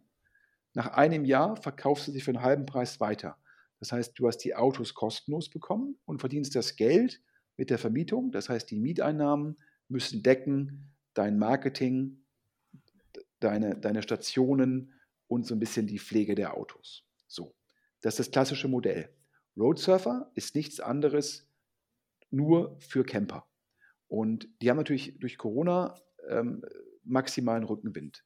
Das heißt, die haben eine höhere Auslastung auf die Camper gehabt, die konnten höhere Tagespreise durchsetzen und die Gebrauchtpreise waren so stark, dass sie die Camper weiterverkaufen konnten zu einem höheren Preis als ihr EK. Denn die haben ja die Deals mit den, mit den Autoherstellern, machst du ja halt vorher und davon haben sie profitiert. Das heißt, mega Rückenwind. Aber zum Schluss, wenn dieser Markt sich nachhaltig beweist, ja, dann können Sixt und Co. ohne Probleme Camper einfach adden. Das heißt, sie können einfach ihr Sortiment um Camper erweitern oder noch mehr Camper anbieten. Ja, Leute, mit denen ich gesprochen habe, sagen mir, ja, ja, ja, aber A, nach Corona ist die Frage, ist dann, ist dann, der, ist dann immer noch der Rückenwind im Markt? Und B, wenn du ganz viele Camper in den Markt drückst, dann sättigst du auch irgendwann den Markt. Also daher, die haben gesagt, ja, entweder der Markt bleibt, dann ist er spannend für die Großen wie Sixt, oder er ist gesättigt und dann ist das Wachstum auch weg. Und zum Schluss haben alle gesagt, das ist ja letztendlich keine Tech-Firma. Es ist eine klassische Autovermietung mit nur Campern. Und warum investieren dann HV und Hardcore da rein? Ja, der eine VC hat mir gesagt, Hardcore, wenn die sagen, man macht nur Consumer in einem Markt, der aktuell dominiert wird von B2B-Themen, SaaS-Themen, Krypto-Themen, ja, da hat sich Hardcore selbst rausgenommen und dann gibt es halt nicht so viele Consumer-Themen, wo die zum Zuge kommen. Das heißt, die haben halt nicht die Auswahl durch ihre Eingrenzung, durch ihren Fokus. Und die müssen ihr Geld ja auch irgendwie anlegen. Und bei HV sagen mir alle, durch den 500 Millionen Fonds, dadurch, dass die gesagt haben, sie machen jetzt auch Growth, hat sich HV aus ihrer Komfortzone rausbewegt und trifft auf einmal auf Excel, Index, Tiger, Insight, Kotu und so weiter. Und die würden keinen einzigen Deal gegen die gewinnen. So, das heißt, aber auch die müssen ihr Geld deployen. Und so kommt dann so ein Deal wie Road Surfer zustande. Ja, Hardcore und HV aus unterschiedlichen Gründen. Hardcore der Fokus, HV die Stage, müssen das Geld unterbringen, haben größere Fonds geraced. Dann kriegst du wahrscheinlich einen Deck, was die Kollegen von 10x wahrscheinlich mega gepimpt haben. Mir ist mein Deck zugespielt worden von Road Surfer von vor zwei Jahren. Ja, da würde ich bösartig sagen, da bekommst du Augenkrebs, wenn du dir das Deck anschaust. So schlecht ist das. Und jetzt raisen die 24 Millionen Euro und die sind meines Erachtens, die sind nur ein Feature. Ja, das ist einfach nur ein Produkt im, im etwaigen Portfolio von Sixt, Europcar, Herz und Co. Ein Feature. Und vor allem ist es für mich kein Tech-Investment. So. Das heißt, meines Erachtens zeigt das, ja, wo die Kapitalflut zu führt und es zeigt dir halt auch die speziellen Sonderlagen, zum einen von HV und zum anderen von Hardcore. Und wir hatten da ja auch initial, als wir darüber gesprochen haben, der Marktentwicklung VC-Markt darüber gesprochen und Road Surfer, in dem Fall ist das ein, die Marktentwicklung ist eine positive Konsequenz für das Fundraising von Road Server. Meines Erachtens zeigt dir aber auch, dass die Probleme von, ähm, von HV Capital. Alex, bist du noch da oder habe ich dich jetzt, jetzt habe ich mich zum dritten Mal so in Rage geredet oder hast du jetzt einfach Hast du einfach gesagt, du sagst nichts mehr? Alles gut. Äh, ich äh, war nur dabei. Welche, wie viele Themen haben wir eigentlich noch? Was müssen wir noch alles heute erzählen? Ja, letzte Woche gab es ja den IPO von Deliveroo. Das hast du wahrscheinlich auch mitbekommen. Richtig, habe ich auch mitbekommen, äh, wobei ich gestehen muss, dass ich da hauptsächlich Schlagzeilen gelesen habe und äh, die Schlagzeilen waren halt relativ schnell eindeutig. Äh, Deliveroo kann die hohen Erwartungen an der Börse nicht erfüllen, Kurs geht runter, also das war sozusagen das, was ich mitgenommen habe. Also Deliveroo für die Hörer, das äh, Foodora von England, also sprich ähm, liefern Essen mit eigener Logistik. Also es, äh, Just Eat war in England die Firma, wo man es bestellen konnte, aber das Restaurant hat selbst gebracht. In der Zwischenzeit Just Eat Merger gemacht mit, mit Takeaway.com ähm, aus Holland, was jetzt in Deutschland ja Lieferando und Co. ist. Und Deliveroo macht einfach auch noch die Logistik. So, und jetzt äh, kann ich mich da zum, glaube ich, zum dritten oder vierten Mal in diesem Podcast in Rage reden. Äh, Deliveroo an die Börse gegangen mit, glaube ich, 7, 8 Milliarden Market Cap. Am ersten Tag mal direkt um 25 Prozent gefallen auf 5 Milliarden. Und ich sage, auch 5 Milliarden sind immer noch 5 Milliarden zu viel, denn Deliveroo hat im letzten Jahr, ja, muss einfach mal sagen, Corona der Rückenwind des Jahrhunderts für solche Dienste. Trotzdem hat Deliveroo über 200 Millionen verloren. Also ich fasse mal zusammen. Deliveroo liefert Essen nach Hause, verdient im Corona-Jahr nichts, sondern verliert 200 Millionen Euro. Verliert 200 Millionen Euro, obwohl die Fahrer nicht angestellt sind bei Deliveroo. Und verliert das Geld, obwohl die Konkurrenz noch nicht mal nur damals nur aus Uber Eat bestand, denn die ganzen Gorillas-Klone in London, die geben erst seit Q1 Gas. Das heißt, Deliveroo, das Geschäftsmodell, hat letztes Jahr, in dem Jahr mit mega Rückenwind, relativ wenig Konkurrenz und wo man de facto keine Sozialabgaben für die Fahrer zahlen musste, 200 Millionen verloren. Das mit den Fahrern wird sich irgendwann ändern.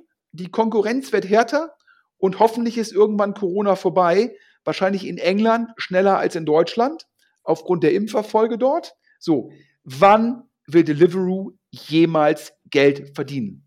Und jetzt kommt mein Punkt, der auch auf Gorillas übergreift und da das Update für die Hörer. Flink, der deutsche Gorillas-Klon, unter anderem finanziert von Sherry, die werden demnächst eine größere Runde verkünden. Das können wir hier exklusiv vermelden. Die sind gerade im Fundraising und gegeben den Rückenwind auf dem Marktsegment und die Geldflut sieht das natürlich sehr, sehr gut aus. Aber auch von Gorillas habe ich die neuesten Zahlen. Ja, Warenkorb ist 22 Euro. Und jetzt habe ich auf LinkedIn gesehen, da haben sich irgendwie Nutzer, haben Gorillas abgefeiert. Sie saßen in Köln im Park. Letzte Woche war ja hier fast sommerlich in Deutschland und haben dann sich ein Picknick über Gorillas bestellt, zwei Flaschen Bier, ein bisschen Obst, ein bisschen Snacks. Und das war innerhalb von elf Minuten im Park. Ja, das ist ein Top-Service und ähm, ist natürlich auch spitze, dass jetzt 250 Millionen Euro von amerikanischen VCs über Gorillas an deutsche Millennials gehen, denn das Ganze ist wirtschaftlich nicht nachhaltig. Ja, alle Leute sagen mir, letztendlich muss ein Fahrer Minimum 80 Euro Umsatz machen, also GMV über den Fahrer, damit der Fahrer refinanziert werden kann. In Deutschland musst du die Fahrer anstellen, was auch richtig ist. Die verdienen dann irgendwie 12 Euro plus Lohnnebenkosten, plus Trainings, plus Fahrrad und so weiter. Hast du sicherlich 20 Euro Vollkosten pro Fahrer pro Stunde. So. Meines Erachtens wird ein Fahrer im Schnitt maximal, maximal zwei Orders machen können. Was heißt das? Jede Order, alleine der Fahrer, kostet 10 Euro. Diese 10 Euro muss jeder Nutzer aus seinem Nettovermögen ausgeben. Das heißt, aus dem Bruttovermögen sind es wahrscheinlich eher 20 Euro.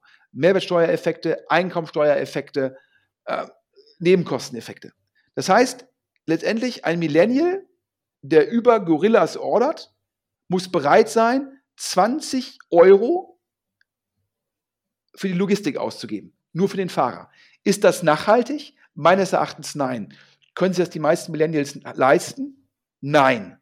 Das heißt, es ist aktuell nur ein subventionsgetriebenes Geschäft und in dem Fall kommt die Subvention von den VCs, die das Geld in Gorillas reinpumpen. Aber für mich ist das Voodoo Economics. Und niemand niemand, mit dem ich bisher gesprochen habe, konnte mir erklären, wie das aufgehen soll. Klar, die sagen wir immer, der adressierbare Markt, der Lebensmittelmarkt in Deutschland, 300, 300 Milliarden. Davon sind dann 10 Prozent auf diese Lieferdienste, das sind 30 Milliarden. Und wenn man davon nur 10 Prozent Marktanteil hat, dann hat man 3 Milliarden, dann kann man irgendwie White-Label-Sachen machen, dann hat man eine höhere Marge und die Leute ordern dann statt für 22 Euro für irgendwie 26 bis 30 Euro und zum Schluss ordert das jeder. Und daher, um jetzt in den Worten vom äh, Gorillas Angel Pip Glöckner zu bleiben, wird Gorillas zu so einer Art Shared Kühlschrank oder Shared ähm, Küche eines Häuserblocks. Das heißt, man hat dann kaum mehr was selbst, sondern gibt es halt in jedem Häuserblock ein Gorillas. Und durch diese hohe Dichte kann Gorillas dann innerhalb von Minuten liefern und damit bekommt dann ein Fahrer vier Orders hin. Ja, so der Pitch. Aber der, der Pitch ist so ein bisschen so wie der Lilium-Pitch für mich. Demnächst fahren wir nicht mehr mit der Bahn oder mit dem Auto, sondern auf dem Dach meines Häuserblocks landet ein Flugtaxi und mit dem Flugtaxi geht es dann irgendwie äh, 40 Kilometer weiter. Das landet dann da auch auf dem Dach das ist für mich zu viel Science Fiction. Aber ich bleibe dabei, zum Schluss wird jede Order mindestens 10 Euro Logistikkosten haben. Und dann sagt, guck mich die Leute an und sagen, ja, aber ich, ich sei zu skeptisch und so. Dann sage ich, guck doch mal takeaway.com. In Holland sind die fürs Bestellen von Essen Monopolist. Das heißt, und die verdienen ein Heidengeld damit, die Orders nur durchzuleiten und die Logistik um das Restaurant. In der Sekunde, wo Takeaway.com, ja in Deutschland ja als Lieferando bekannt, die Logistik selbst macht, also Last Mile Logistik selbst, verlieren die Geld, obwohl sie Monopolist sind, dadurch unglaublich hohe Margen durchdrücken können, dadurch eine Liefergebühr nehmen können und in Amsterdam eine mega Dichte haben. Trotzdem verlieren die damit Geld. Das heißt, Takeaway.com verliert mit der Last Mile Logistics Geld, obwohl Corona, Monopolist, hohe Marge, hohe Dichte. Und wenn die damit Geld verlieren, wer soll jemals damit Geld verdienen? Guck dir Delivery Hero an, ja, klar, mega GMV, mega Skalen, mega Rückenwind, mega EBITDA-Verluste. Wann wollen die denn jemals Geld verdienen? Ich glaube, das Kernmodell zu sagen, ich leite eine Order durch, also was mal Lieferando, was das Hauptgeschäft von Takeaway.com ist und von Just Eat und auch teilweise von Delivery in manchen Märkten. Damit druckst du Geld. Du baust einmal eine Plattform, hast Angebot und Nachfrage auf der Plattform, nimmst bei jeder Order 15 bis 18 Prozent und die Logistik überlässt du dem Restaurant. Klar, damit drückst du Geld. Das Restaurant hat solche Themen, das sind dann irgendwelche Familienmitglieder, das sind dann potenziell die Trinkgelder, die dann irgendwie brutto wie netto sind. Das Restaurant kann das vielleicht noch irgendwie rechnen. Aber wenn du die Fahrer anstellen musst, ja, wenn du die Auslastung sicherstellen musst über einen langen Zeitraum, dann bekommst du das meines Erachtens nicht hin. Daher, ich habe mich in Rage geredet. Ich sage Deliveroo, ich lehne mich hart aus dem Fenster. Das ist immer gefährlich. Ich sage Deliveroo, immer noch 5 Milliarden zu teuer. Ich sage Gorillas, Flink, GoPuff, Getir. Ja, zumindest wenn man die Fahrer selbst hat oder die, die Radfahrer selbst hat, bin ich skeptisch. Vielleicht bei Getir eher so ein Franchise-Modell, wo ich dann letztendlich zum Schluss die Logistik gar nicht selbst mache, sondern die wiederum auslagere. Vielleicht GoPuff, indem ich sehr, sehr teure Getränke liefere. Das mögen dann im Endeffekt die Werttreiber sein, die E-Betreiber, die Deckungsbeitragstreiber, aber das klassische Gorillas- und Flinkgeschäft, ich sehe das einfach nicht. So, und äh, boah, Alex, haben die Hörer wahrscheinlich schon gedacht, ich brauche wieder Blutdruck-Senkemittel. Äh, Nee, geht glaube ich noch. Also äh, Gorillas ist halt einfach auch weiter das Thema der Stunde. Und äh, wir reden jetzt, glaube ich, in Deutschland ja auch schon seit etlichen Jahren, trotz Corona, wie schwierig das ist für quasi, sagen wir jetzt mal, äh, Amazon Fresh und Co. mit hohen Warenkörben. Also ich meine, äh, vierköpfige Familie bei uns hier. Äh, wir kaufen einmal in der Woche ein. Da bist du halt locker bei 100 Euro plus. Also das ist einfach so. Und äh, das ganze Gorillas-Modell ist einfach durch diese zehn Minuten oder auch die anderen Modelle, die ja teilweise eine halbe Stunde und so weiter ausgelegt sind, das ist einfach darauf ausgelegt, dass du halt die Sachen kaufst, die dir noch fehlen. Und das geht mir ja ähnlich. Also wenn ich jetzt was äh, brauche, äh, ob ich jetzt in den Laden laufe hier, quasi zehn Minuten Fußweg und wieder zurück, noch im Laden und so weiter, äh, klar, ich, ist komfortabel dann schnell bei Gorillas irgendwie für, dann bist du halt relativ äh, bei 20 Euro Ne? Dir fehlen ein paar Sachen, die du heute noch brauchst, oder du sitzt halt als äh, verwöhnter Großstädter in einem Park. Äh, da bestellen sich ja auch Leute eine Pizza hin. Das ist dann aber wenigstens nach dem Plattformmodell noch äh, rentabel auf, all, auf allen Ebenen.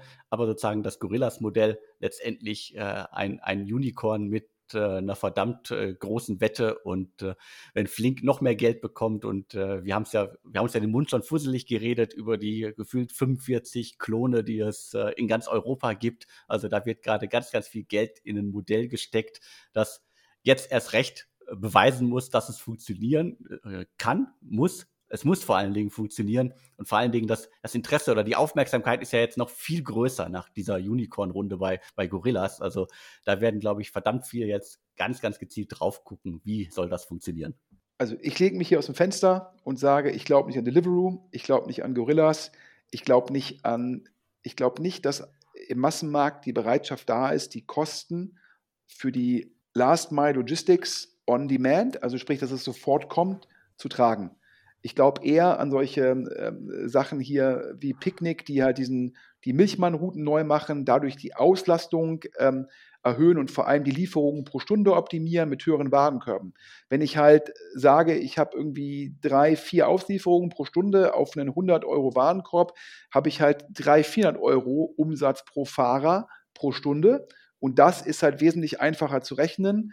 Und diese Auslastung komme ich aber nur hin, indem ich Routen habe, und indem ich die dann halt abfahre. In der Sekunde, wo jemand sagt, ich will jetzt was haben in zehn Minuten, muss der Fahrer immer wieder zum Lager zurück. Das heißt, es gibt immer wieder einen, der pickt es, dann holt der Fahrer es ab, bringt es dahin und fährt zum Lager zurück. Und dann kriegst du es nie hin, die Auslastung, die du brauchst, um die Logistikkosten, also die Lieferkosten zu refinanzieren. Ja, und dann bin ich zum Schluss halt optimistischer, was die Trasio-Klone angeht, Ich glaube zwar eher, dass das so ein PE-Roll-Up-Modell ist als ein klassisches VC-Modell, aber die kaufen halt für, nach meinem Verständnis, sind die Multiples nur um 0,5% hochgegangen, also von irgendwie zwei bis dreimal EBITDA sind die hochgegangen auf drei bis dreieinhalb Mal EBITDA. Aber es spielt keine Rolle, ob ich für drei oder dreieinhalb Mal EBTA einen Amazon-Händler kaufe, wenn ich selbst getradet werde zu zehn bis zwölf Mal EBTA. Dann mache ich ganz klassischen EBTA-Arbitrage.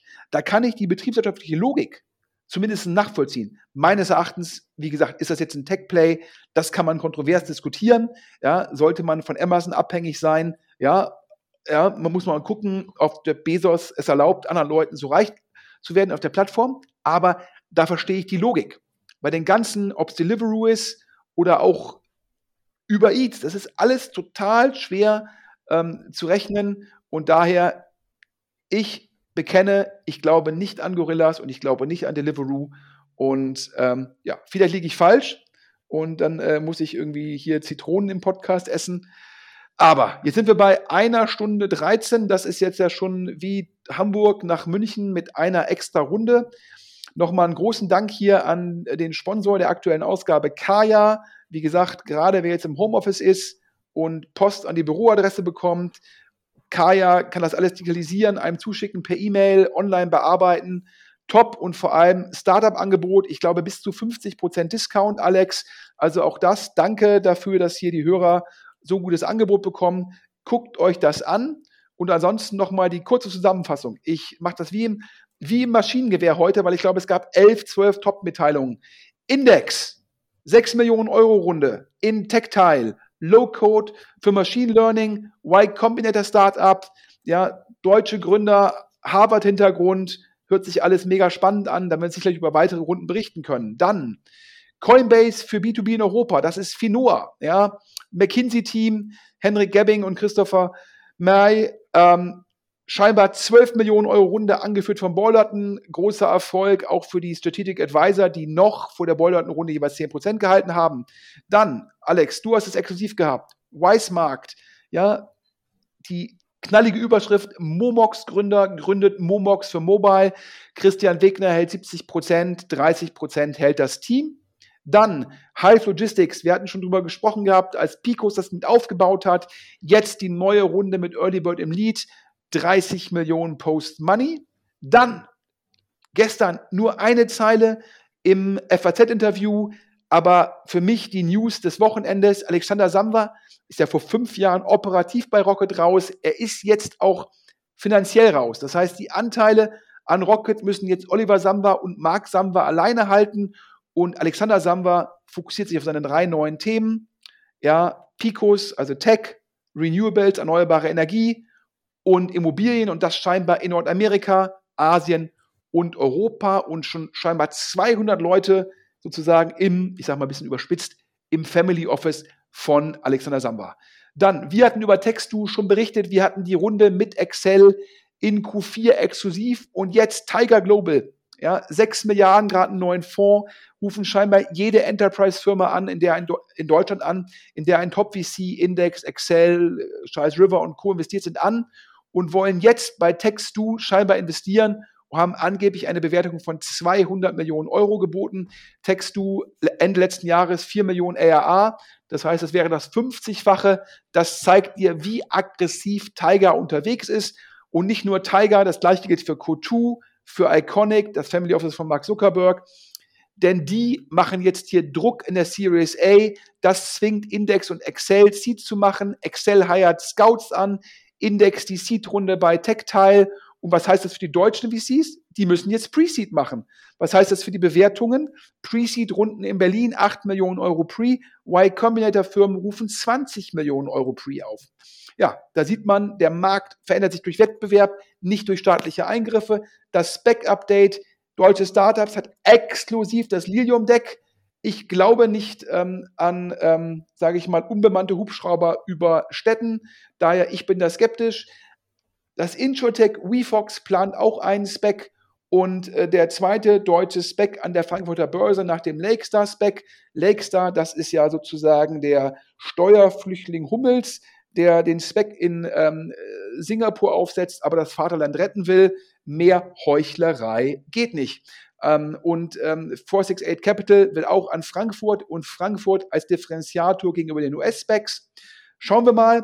Dann hatten wir äh, drei Firmen oder zwei Firmen, die gerade Pre-Seed-Runden gemacht haben. Airbank, sozusagen das Cockpit für den CFO, der die Rechte dann auch verteilen kann, wo man alle Finanzdaten zusammenfassen kann. Da hat Speed Invest die Runde gemacht, kein Wunder, denn der Gründer war vorher Principal bei Speed Invest. Dann äh, Felix Buschkotte macht Trana.co, das ist SaaS für digitale Trainings, natürlich ein viel Rückenwind im Markt. Da macht Visionaries Club, die Kollegen, die wirklich ein super Netzwerk haben, macht dort die Pre-Seed-Runde. Und dann das nächste heiße Thema, der deutsche Depper Labs, Schrägstrich, So Rare Klon, Trana, äh, Entschuldigung, nicht Trana, sondern Fanzone, ein Top-Team, Gaming-Experte, Blockchain-Experte und ein Sportexperte, dazu Porsche Ventures als Investor. Dann habe ich mich ausgelassen, warum Roadsurfer so eine hohe Bewertung bekommen hat, weil ich gesagt habe, ja, 10x hat das super aufbereitet, aber HV und Hardcore scheinen mir verzweifelt. Und zum Schluss habe ich mich ja gerade gesagt, hier, ich glaube, Deliveroo gehört nicht an die Börse, sondern gehört insolvent, in Anführungsstrichen. Also ich glaube, auch die 5 Milliarden Market Cap sind immer noch 5 Milliarden zu viel. Und ich habe bekannt, ich glaube eher an die Trasio-Klone als an Gorillas. Und Alex, das war jetzt ein langer Ritt. Das war ein verdammt langer Ritt, aber ich glaube, da sind viele sehr spannende Infos drin gewesen. Deswegen, es hat sich gelohnt. Äh, wir haben hier einen prall gefüllten Podcast. Also auch am Ostermontag muss keiner auf richtig heiße Infos verzichten. Dementsprechend, ja, große Nummer, glaube ich, diese Woche. Ja, vielen Dank an alle Quellen. Wer an uns Informationen hat, bitte an podcast.deutsche Startups. Wer sich nach dieser jetzt eine Stunde 20 äh, langweilen sollte, nächste Woche, ich kann nur sagen, der Alex hat drei geile Podcast-Formate, die man auch hören sollte. Interviews mit Top-Gründern, Top-Entscheidern. Ich glaube, der deutsche PR-Papst Tilo Bonhoff hat mit dir einen Podcast gemacht, um zu sagen, wie muss man PR richtig machen. Ich glaube, PR super wichtig. Ich habe von Leuten gehört, die gesagt haben, wow, was für ein Monster-Podcast, den kann man nur empfehlen. Also daher guckt rein bei Soundcloud, Alexander Hüsing im Gespräch mit Tilo Bonhoff, aber teilweise auch mit anderen Top-Gründern. Dann gibt es immer in der Woche, wo es den DS Insider Podcast nicht gibt, den Podcast, wo der Alex die News zusammenfasst. Und das, was ich persönlich am besten finde, der Podcast, mit, wo richtig Frühphasenfirmen sich vorstellen dürfen, komplett kostenlos, komplett unverbindlich. Und wenn wir dann Monate später über das Pre-Seed und die Seed-Runden berichten, ja, ähm, das finde ich immer toll. Daher der Podcast, eine tolle Möglichkeit. Das ist das dritte Format vom Alex neben DS Insider. Hört euch das an. Und wer jetzt noch die alten Preise haben will, also zweieinhalbtausend Euro für drei Nennungen in einem Podcast, wer die jetzt noch haben will für den Herbst, meldet sich bitte bei Alex, denn ab dem Herbst kostet das Ganze 3.250 Euro. Das heißt, wir passen den Preis um 30 Prozent an. Und das, obwohl unsere Hörer um 100 Prozent gestiegen sind, nur um 30 Prozent. Aber wer jetzt noch den alten Preis haben will, wir sind die nächsten zehn Folgen schon ausgebucht, meldet sich bitte bei Alex unter podcast.deutschesarbeits.de. So, Alex, jetzt fehlt mir die Spucke. Ja, alles gut. Äh, mir auch. Äh, ich brauche jetzt dringend was zu trinken. Nochmals äh, vielen Dank. Du hast dem Sponsor schon gedankt. Also probiert Kaya aus und macht damit diesen Podcast hier weiter möglich. Und mir bleibt jetzt eigentlich nur noch zu sagen, nochmals vielen Dank, Sven, für die Ausführung. Vielen Dank da draußen an alle, die zugehört haben. Und tschüss. Und tschüss.